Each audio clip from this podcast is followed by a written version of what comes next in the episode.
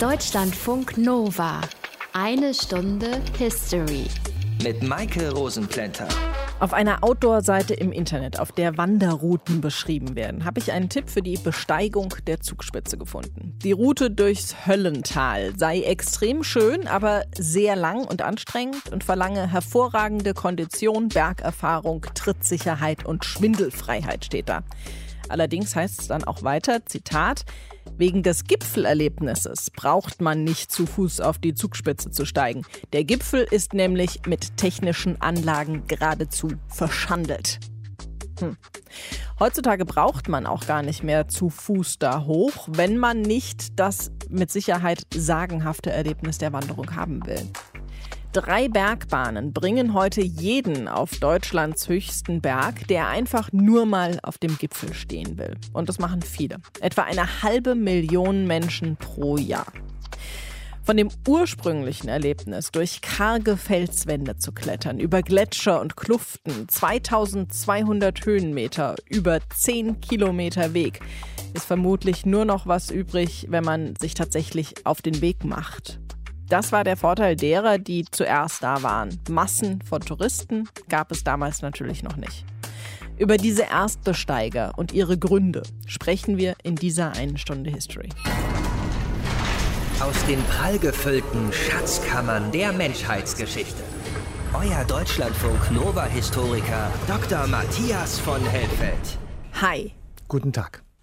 Diese erste nachgewiesene Besteigung der Zugspitze gelang im August 1820. Aber davor waren ja bestimmt schon mal irgendwie Menschen da oben, mindestens aber mal auf anderen Bergen. Seit wann ist das denn ein Ding, auf Berge zu klettern, um die schöne Aussicht zu genießen? Ja, und dieser Zusatz, der ist sehr wichtig, um die schöne Aussicht zu genießen. Und das geht vermutlich jedenfalls zurück auf das Jahr, man höre und staune, 1336 und wow. den italienischen Dichter und Renaissance-Humanisten Peter Petrarca, auf den kommen wir gleich noch.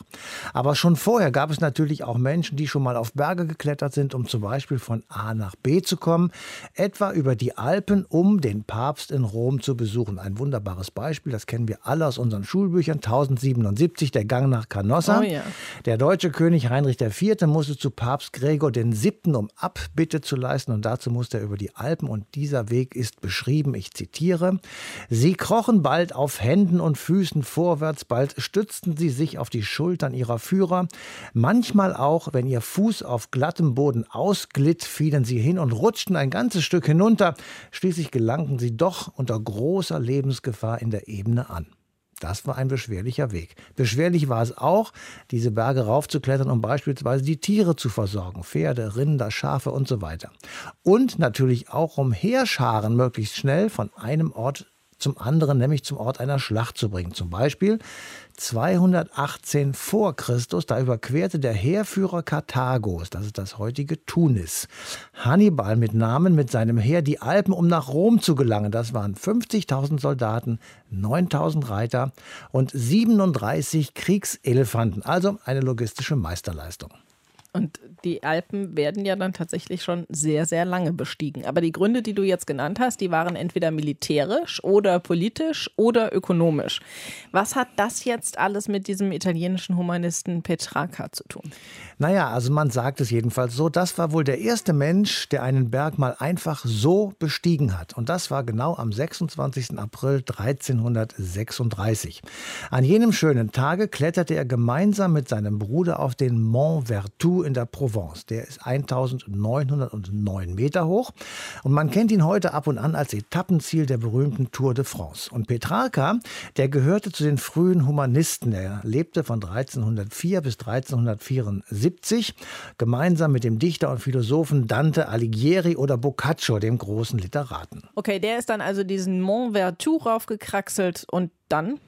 Ja, dann ist er nämlich oben und dann kommt das eigentlich Entscheidende. Petrarca nämlich stellt fest, dass die Natur eigentlich kein Feind ist. Die Welt, so seine Erkenntnis, ist mehr so eine Art Durchgangsstation auf dem Weg in die himmlische oder von mir aus auch in die jenseitige Welt. Und die Welt, die Natur und die Berglandschaft besaßen also, so seine Erkenntnis, einen eigenen Wert, einen Wert für sich. Man konnte also, so Petrarca, einen Berg besteigen, um nur schöne Erfahrungen zu sammeln.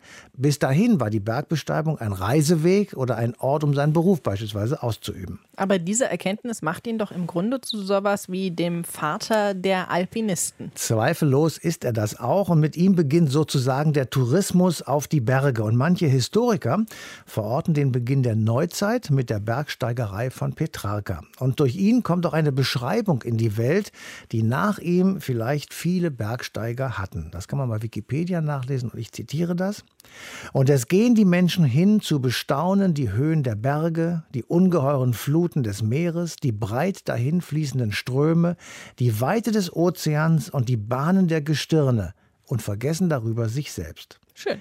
Das ist ein Schlüsselgedanke auf dem Weg in die Moderne. Es gibt also so die Konsequenz, Dinge, die tut der Mensch zum Selbstzweck und nicht etwa um Gott zu gefallen oder um zu arbeiten, sondern nur um bei sich und mit sich selbst zu sein und sich sozusagen also Gutes zu tun. Und das sind Gedanken, die es vor der Besteigung des Mont Ventoux eben nicht gab. Und den tatsächlich mittlerweile auch viele, die einfach nur noch Gipfel und Rekorde sammeln, nicht mehr haben, wahrscheinlich. Die erste nachgewiesene Besteigung der Zugspitze im August 1820. Das ist unser Thema in dieser einen Stunde History. Deutschlandfunk Nova ist hier.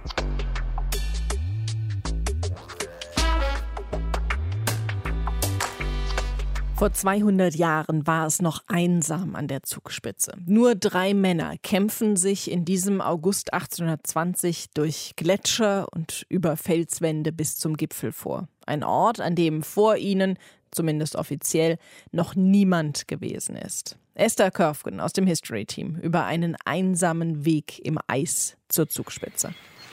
Am 26. August startet von Partenkirchen aus eine Gruppe von fünf Männern. Leutnant Naus und zwei ihn begleitende Offiziere, sein Bursche und Bergführer Deuschel. Neun Wochen hat die Gruppe nun schon die Gegend erkundet. Für die spektakuläre Partnachklamm zu Beginn der Strecke hat kaum noch jemand einen Blick. Konzentriert setzt jeder seine Füße auf die schmalen Tritte entlang der steilen Felswände. Unter ihnen die reißende, rauschende Partnach. Immer enger und dunkler wird die Schlucht. Nach einer knappen Stunde Gehzeit öffnet sich die Klamm ins liebliche grüne Rheintal. Der Weg ist fast eben, Gelegenheit zum Durchatmen. Döschel? Ja, Herr? Jetzt mal Hand aufs Herz. Glauben Sie an den Zuggeist? Na, ein bisschen Sorge habe ich schon. Wenn das stimmt, was die Leute sagen, dann ist das ein Riesengeier. Er soll jeden, dem zu nahe kommt, übel zurichten. Ach, das ist doch ein Schmarrn, oder? Ich glaube nicht dran. Auf dem Mont Blanc gibt es auch nicht die Drachen, an die man da glaubt hat. Hm, darf ich mal was fragen? Ja? Es heißt, Sie sind vielleicht gar nicht der Erste, der hier raufsteigt. Es soll früher schon Hirten gegeben haben und Jäger, die den Gipfel gestürmt haben. Josef Naus schweigt. Das hat er auch schon gehört. Zweifel nagen an ihm. Aber eigentlich, was kratzt es ihn? Er hatte einen Auftrag vom bayerischen König Maximilian selbst. Der will Klarheit über die Grenzen seines Königreichs haben, auch über den höchsten Punkt, ob der nun in Deutschland liegt oder in Österreich. Leutnant Naus, 27 Jahre alt, arbeitet für das Königlich Bayerische Vermessungsamt. 1,70 groß, dunkelbraunes Haar, Koteletten und Schnauzbart mit proportionierter Nase. So steht es in seiner Personalakte. 3 Uhr Donnerwetter. Mit soldatischem Pflichtgefühl führt er Tagebuch auf dickem, braun gemustertem Papier mit zierlicher Handschrift. Abends, als sie auf halber Strecke zum Gipfel in der Angerhütte angekommen sind. Übernachtet in der Hirtenhütte, von einer Menge Flöhe dergestalt gemartert, dass ich wachend am Feuer die halbe Nacht mit Tötung derselben zubringen musste. Am nächsten Morgen um vier ist die Nacht für Naus zu Ende. Auch für seinen Burschen und den Bergführer. Sie müssen rechtzeitig hoch, um bei Licht auch wieder nach unten zu kommen. Bis oben sind es acht Kilometer, steil bergauf. Der Baumbestand wird immer dünner. Die Wolken werden dichter. Döschle, es ringt. Da kommt was ober. Das ringt. Ja, es hilft nichts. Da müssen wir umkehren und warten. Weil, wenn es schlimmer wird, dann sehen wir nichts mehr. Und dann kann ich nimmer für ihr Leben garantieren, verehrte Herren. Unter einer Felsnase sucht die kleine Gruppe Schutz. Zum Glück lässt der Regen bald nach. Weiter geht's. Das Regenwasser läuft in Rinnen den Berg hinunter. Gras und Felsen sind gefährlich rutschig. Die Luft wird dünner. In Serpentinen schraubt sich die kleine Gruppe nach oben. Und dann nur noch Schnee. Der Gletscher des Schneeferners. So, jetzt verbinden sich alle mit dem Seil hier. Hier gibt's Gletscherspalten und da möchte ich niemand rausholen müssen. Ich gehe voran. Sie treten bitte genau in meine Fußstapfen. Das Laufen durch Eis und Schnee ist beschwerlich. Immer wieder sacken die Männer ein. Unter dem Eis haben sich Luftlöcher gebildet. Oh nein! Drei Schritte vorwärts, eineinhalb zurück. Es wird neblig und fängt an zu schneien. Aber jetzt zurückkehren? Nein. Die letzten 400 Höhenmeter bis zum Gipfel sind die steilsten. Mühsam stapft die Gruppe nach oben. Am Ende nackte Felsspitzen, die fast pfeilgerade in die Höhe ragen. Der Mut sinkt. Dicht hinter mir halten! Hier können sich Steine lösen. So trifft's niemanden. Splitter prasseln nach unten. Mit letzter Kraft krallen sich die Finger bei eisigem Wind in kleinste Felslöcher, finden die müden Füße so gerade Halt auf winzigen Felsnasen, bis sie endlich oben stehen. Später schreibt Naus in sein Tagebuch. Nach einer Stunde gelangten wir, mein Bedienter und unser Führer Johann Georg Deuschel, um zwölf Uhr die höchste Spitze des noch von keinem Menschen bestiegenen, so verschrienen Zugspitzes. Nur ein kurzer Bergstopp mit einem roten Sacktuch daran befestigt, dient zum Beweise, dass wir da gewesen. Nach fünf Minuten wurden wir schon von einem Donnerwetter mit Schauer und Schneegestöber begrüßt und mussten unter größten Gefahren die Höhe verlassen. Führer Deuschel treibt ihn und den Burschen von der Spitze runter. Aussicht hatte Naus von oben leider keine. Aber das ist auch nicht wichtig. Wichtig ist, und das hat er genau gesehen, der Gipfel der Zugspitze liegt auf bayerischem Boden und nicht in Österreich. Das wird den König freuen. 200 Jahre ist das jetzt her und von Einsamkeit ist zumindest auf dem Gipfel heute nur noch selten was zu spüren. Esther Körfgen war das über die Männer, die als erstes offiziell die Zugspitze bestiegen haben. Wir haben ja eben schon ein bisschen was gehört über die drei Männer, die zumindest offiziell die Zugspitze als erste bestiegen haben und ihren Weg zum Gipfel gemacht haben. Wollen das aber jetzt noch ein bisschen vertiefen mit Tom Dauer. Er ist aktiver Kletterer, er ist Autor und Filmemacher. Hallo, Herr Dauer. Hallo, guten Tag. Josef Naus, sein Messgehilfe und sein Bergführer, das waren offiziell zumindest die ersten, die am Gipfel der Zugspitze waren. Wer waren diese Männer?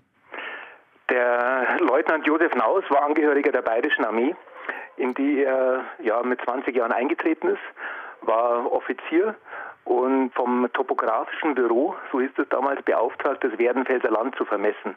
Und im Zuge dieser Arbeit nähert er sich eben auch mehrfach der Zugspitze, bevor er dann tatsächlich 1820 auch auf dem Gipfel stand und begleitet wurde er eben von seinem Offiziersburschen Meyer, von dem man den Vornamen leider nicht weiß, und von Johann Georg Tauschel aus Garmisch-Partenkirchen, ja, der sozusagen so als Art einheimischer Bergführer damals fungierte. Die drei werden offiziell als die ersten auf dem Gipfel angesehen. Es gibt aber Hinweise darauf, dass sie eben nicht die ersten gewesen sind, die da oben waren. Was wissen wir denn über die, die vor Naus eventuell die Zugspitze raufgegangen sind? Ja, gesicherte Informationen haben wir darüber leider nicht. Es gibt, ähm, wie Sie sagten, eben Hinweise darauf, dass durchaus vorher schon Menschen sich äh, dem Gipfel genähert haben oder vielleicht auch auf dem höchsten Punkt standen. Es ist alpenweit so, dass eigentlich vor diesen offiziellen Besteigungen, die ja meistens von Auswärtigen dann vorgenommen wurden, eben schon Einheimische wirklich auch die höchsten Höhen erkundet haben. Meistens waren das Förster, Jäger, Hirten, vielleicht auch Schmuggler, die dann irgendwie auf dem Umweg mal auf den Gipfel gegangen sind. Leute, die einfach neugierig waren und so ein bisschen ums nächste Eck schauen wollten.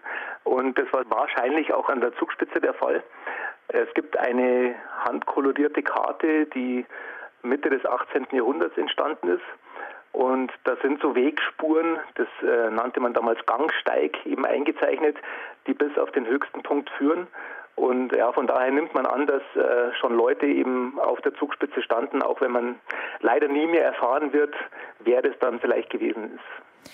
Wie war das denn damals? Da gab es ja noch keine Outdoor-Jacken, es gab noch keine Halterungssysteme in den Felswänden. Das muss ja ziemlich gefährlich gewesen sein für die Alpinisten, da hochzuklettern, oder? Also das waren im Vergleich zu heute äh, durchaus Expeditionen, kann man sagen. Also das waren schon wagemutige Männer und Frauen, die sich da in die Gipfelregionen gewagt haben. Es gab ja keinerlei Infrastruktur. Es gab weder Hütten, in denen man übernachten konnte. Es gab keine angelegten Wege, eben außer vielleicht Viehsteige oder so ein paar Wegspuren, die es gab. Und vor allen Dingen gab es keine Informationen. Es gab keine Wetterberichte, anhand derer man das Wetter hätte voraussagen können. Es gab keine Karten.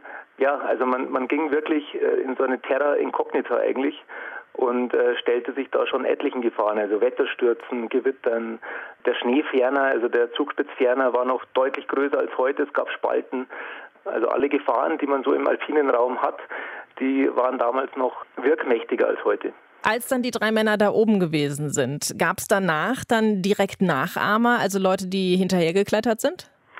Also direkte Nachahmer gab es nicht. Es dauerte drei Jahre, bis dann die nächsten auf der Zugspitze standen. Das waren zwei Einheimische aus Garmisch-Partenkirchen.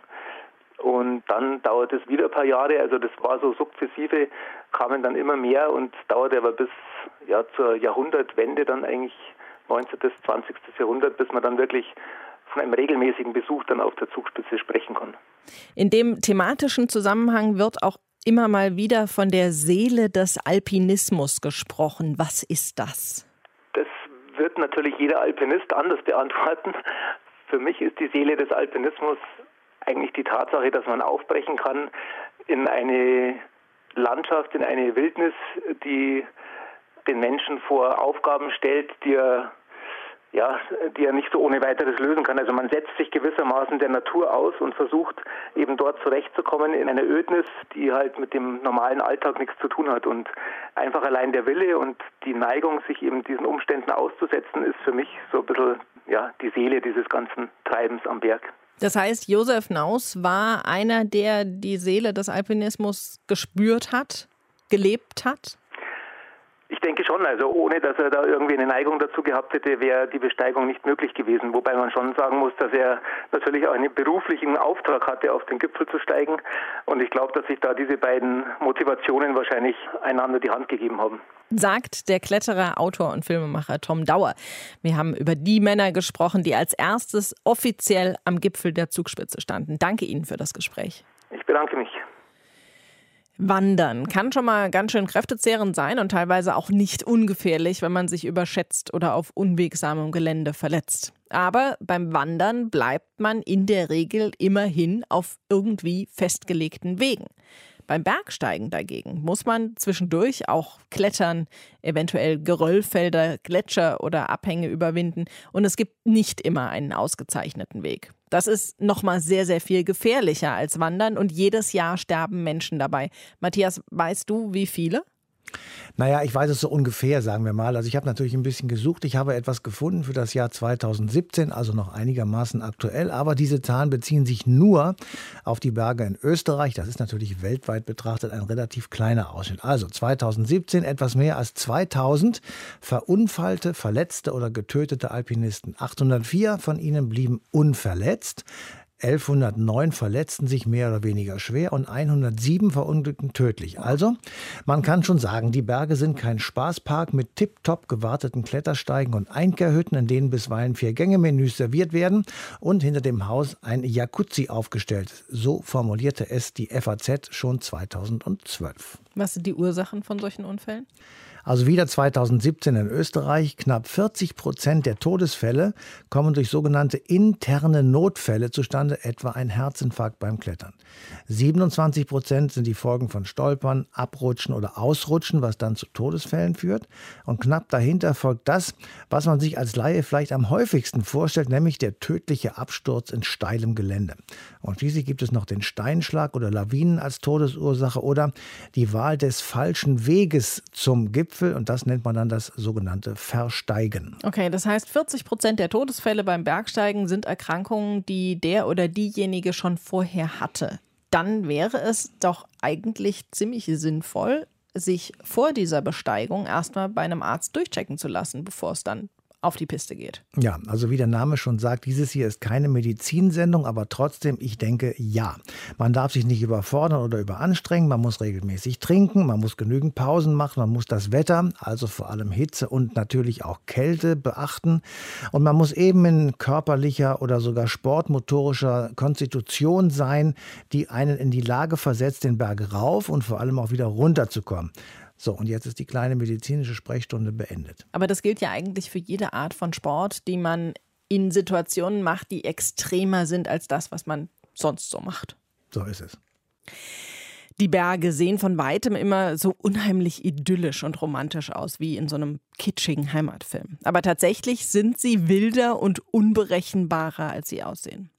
Einer, der sich damit auskennt, weil er selbst Bergsteiger ist, ist Stefan Nestler, Redakteur in der Sportredaktion der Deutschen Welle. Hallo Stefan. Hallo Maike.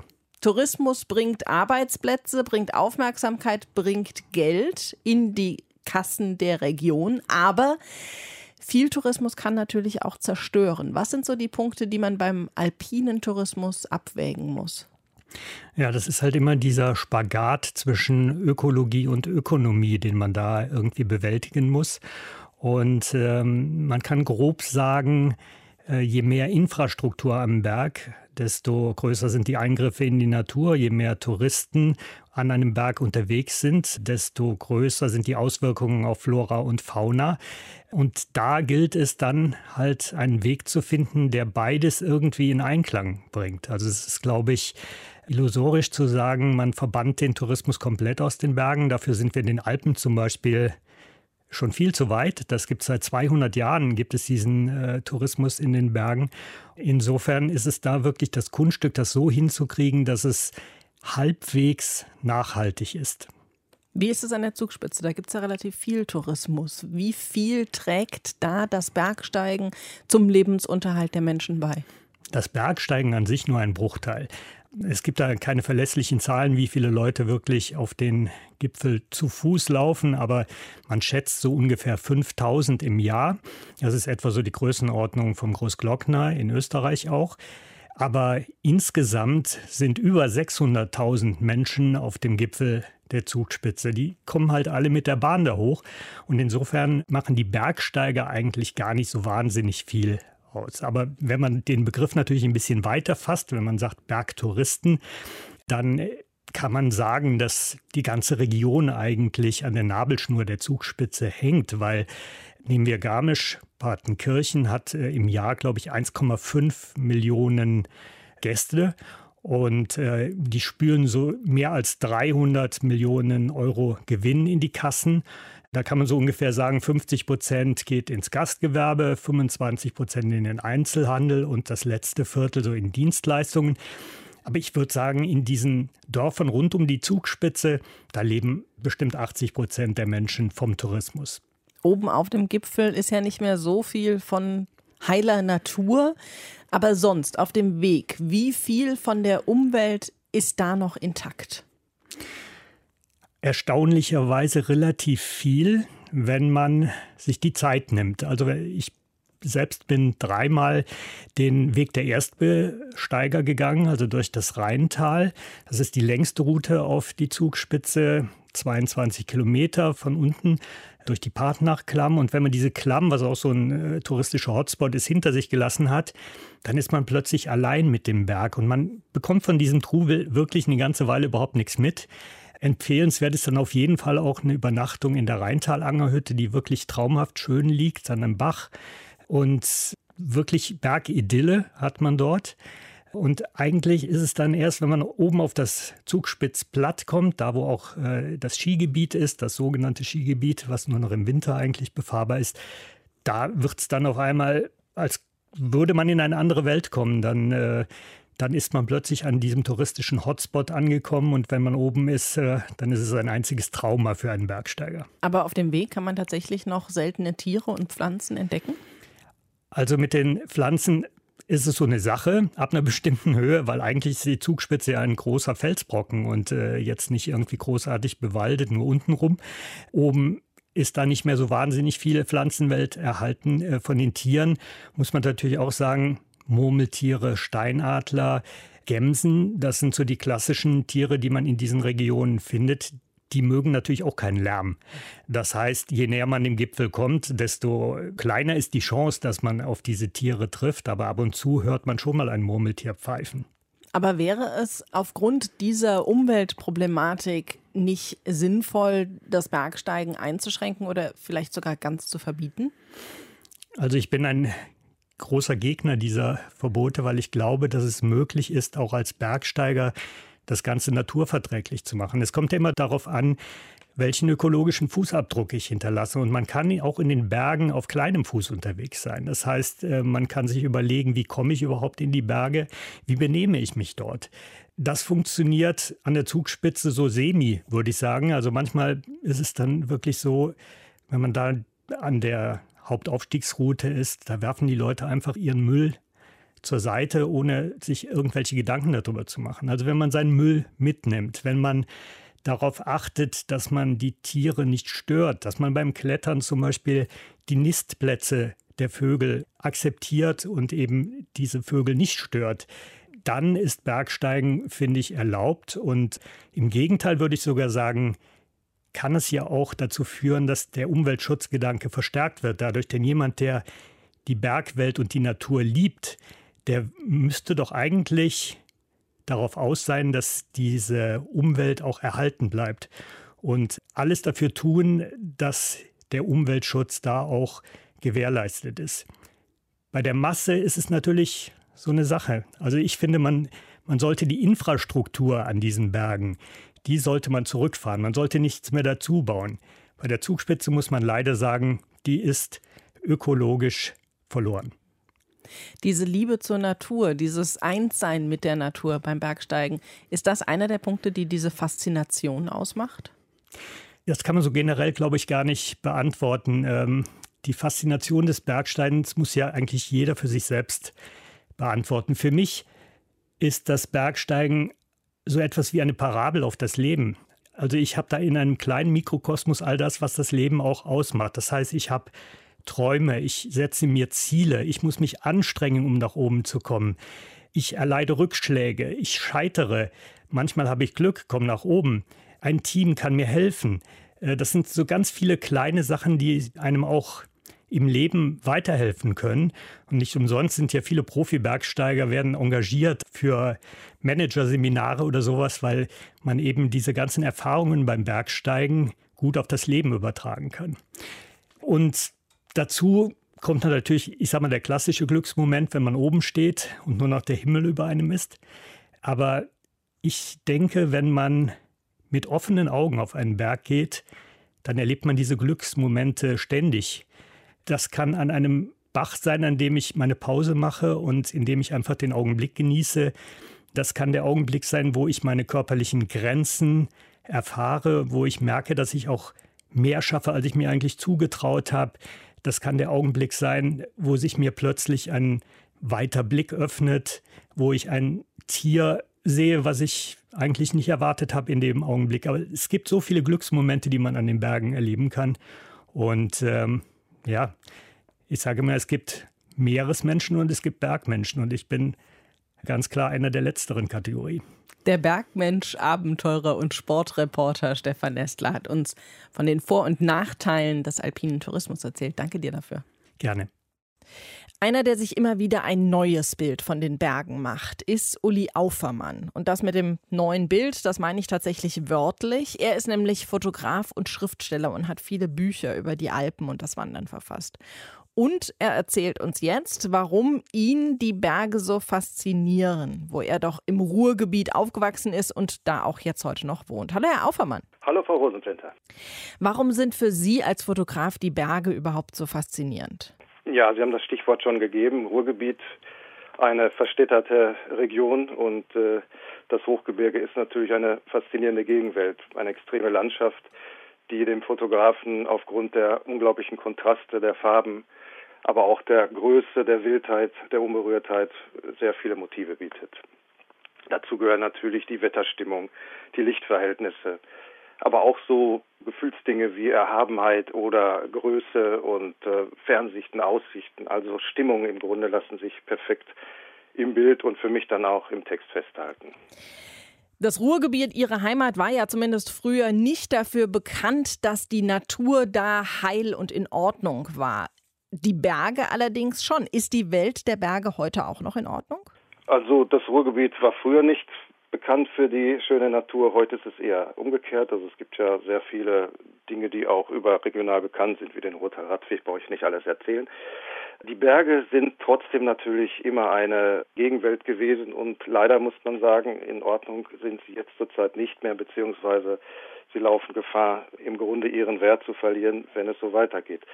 Es ist einerseits der Klimawandel, der das Gebirge natürlich extrem unter Druck setzt. Die Gletscher gehen zurück, der Schneemangel im Winter, die Temperatur ist erhöht. Das heißt, die Permafrostgrenze ist weit nach oben gestiegen. Die Berge, zumindest in manchen Regionen, zerfallen regelrecht. Gleichzeitig ist der Massentourismus natürlich ein Problem. Das liegt aber vor allem daran, dass sehr, sehr viele Leute einerseits ins Gebirge wollen, um den Erholungswert zu haben. Zum anderen aber auch bringen sie die Bedürfnislagen der Großstädte ins Gebirge. Das heißt, sie wollen die uns hier bei uns in den Großstädten angebotene äh, Fun-Abteilung, nenne ich das mal, die Action, die vorgefertigten Dinge wie Klettergerüste, Seilrutschen etc. einfach da vorfinden, um im Grunde dasselbe zu tun, was sie in den Großstädten auch tun. Das bedrängt die Pflanzenwelt, die Tierwelt. Das muss ja alles eine riesige Infrastruktur haben und so weiter. In Heimatfilmen werden Berge, Bergwelten, Bergdörfer immer so als Kulisse genutzt für eine heile Welt. Sind die Berge tatsächlich eine Art Rückzugsort in eine heile Welt? Wie gesagt, äh, Sie haben es ja gerade angesprochen, heil, heile Welt ist etwas kitschig Verbrämtes.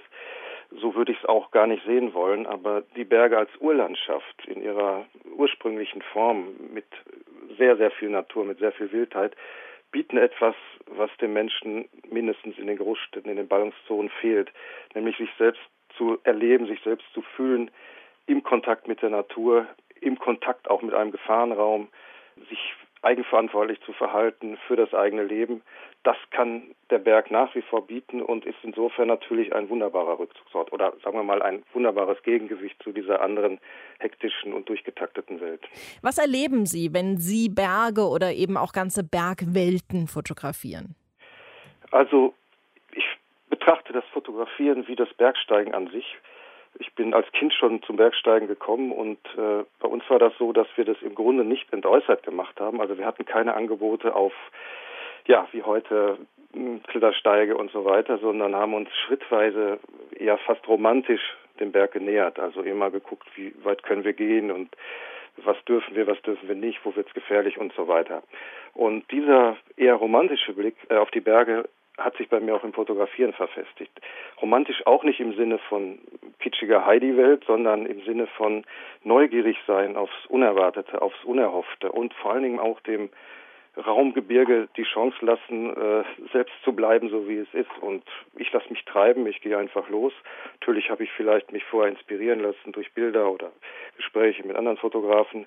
Und dann passiert etwas, meistens inspiriert durch die Dinge, die äh, gerade um mich herum äh, mich erfüllen. Das kann eine unverhoffte Aussicht sein, das kann ein Wolkenzug sein, das kann ein, eine Schlucht sein, die äh, erdrückend wirkt und so weiter. Und all diese Gefühle versuche ich dann in den Bildern festzuhalten.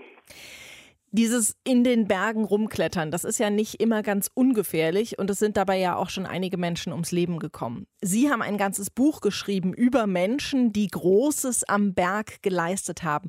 Warum? Was hat Sie daran so fasziniert? Ja, ein Schwerpunkt ist ja der Alpinjournalismus und die Beschäftigung mit den Bergen als Lebenswelt, wenn ich das so sagen darf. Und äh, in einer Lebenswelt sind die Menschen immer im Mittelpunkt des Geschehens.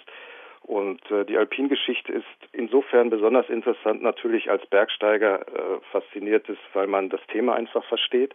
Aber es ist insofern interessant, weil es ein besonderer Lebensentwurf ist. Zumindest das Traditionelle, das Alpine, das Abenteuerbergsteigen. Das sind ganz besondere Charaktere, die wenn man so will, auch äh, ihr Leben anders begreifen. Also es geht darum, nicht das Leben aufs Spiel zu setzen, sondern es durch intensive Erfahrung, vor allen Dingen durch sehr viel Eigenverantwortung und Rückbesinnung auf das, was möglich ist, was man kann, welche Kompetenzen man hat. Das trifft eigentlich dann auch ihr ganzes Leben. Zu den Tragödien muss man sagen, man darf auf gar keinen Fall äh, die Katastrophen am Berg mit denen verwechseln, mit den Unglücken, die heute zum Teil auch passieren. Also wenn die Tragödien gehören und das Scheitern insgesamt gehört zum Bergsteigen sowieso dazu. Und an ihnen lässt sich auch immer ein Markstein, eine Grenze ablesen, was gerade State of the Art ist. Und das Problem heute ist natürlich, wenn Menschen sehr leichtsinnig, sehr unvorbereitet im Grunde auf vorgefertigten Bahnen und Wegen sich in die Berge begeben und glauben, dass dadurch der Gefahrenraum minimiert ist, ist das ein großer Irrtum. Und viele Unfälle passieren heute durch diese Art von Nicht-Auseinandersetzung mit dem Gefahrenraum. Und das traditionelle Bergsteigen hat aber Tragödien, das muss man einfach sagen. Es ist Risiko, Risikoabwägung und wer behauptet, das Bergsteigen ist ohne Risiko, der hat es nicht verstanden. Sagt Uli Aufermann. Er ist Fotograf und Autor und fasziniert von der Welt der Hochgebirge. Danke Ihnen für die Einblicke. Gerne, Frau. Wir haben heute viel von der Schönheit der Bergwelt gehört, aber auch davon, welche Gefahren das Klettern mit sich bringt und welche Schäden wir durch den Alpinismus verursachen. Bleibt die Frage, Matthias, wie lassen sich diese Begeisterung am Bergsteigen und der Umweltschutz unter einen Hut bringen? Also ich denke mal, das wird wie so oft ziemlich schwierig werden, diese beiden Gegensätze sozusagen unter einen Hut zu bringen. Das ist auf jeden Fall nicht so einfach wie beim berühmten Ayers Rock in Australien. Den von den britischen Kolonialherren einst so bezeichneten Inselberg in der Mitte des Landes. Der ist nämlich für die Aborigines ein heiliger Berg, ein Ort von spiritueller Relevanz. Deshalb haben sie im Oktober 2019 ein Verbot der Besteigung durchgesetzt und seitdem gibt es keinen einzigen Bergsteiger mehr. Das Gegenteil ist der Mount Everest. Dort gab es ebenfalls 2019 im Sommer vor dem Gipfel eine Warteschlange. Auf über 8000 Meter Höhe Hohes Risiko, geringer Sauerstoff und entsprechender Abbau der körperlichen Leistungsfähigkeit, all das hat die Leute nicht gestört. Also für mich als Nicht-Bergsteiger ist die Regelung vom Ayers Rock irgendwie sympathischer. Absolut. Ich war tatsächlich schon am Ayers Rock, als man den noch besteigen durfte. Aber abgesehen davon, dass ich dafür nicht fit genug war, ich fand es damals auch irgendwie falsch, dieses Heiligtum mit Füßen zu treten. Beeindruckend muss es da oben aber trotzdem sein. Über den ersten Irakkrieg haben wir in der einen Stunde History schon mal gesprochen. Danach gab es dann noch einen zweiten Irakkrieg und darauf folgte dann der Sturz der irakischen Regierung unter Saddam Hussein und die Besetzung des Irak durch die sogenannte Koalition der Willigen, allen voran von den USA. Diese Besetzung ging von 2003 bis 2010. Dann zogen die amerikanischen Truppen aus dem Irak ab. Und das wird unser Thema in der nächsten einer Stunde History. Bis dahin euch eine schöne Zeit. Macht's gut. Bye bye. Deutschlandfunk Nova. Eine Stunde History. Jeden Montag um 20 Uhr. Mehr auf deutschlandfunknova.de.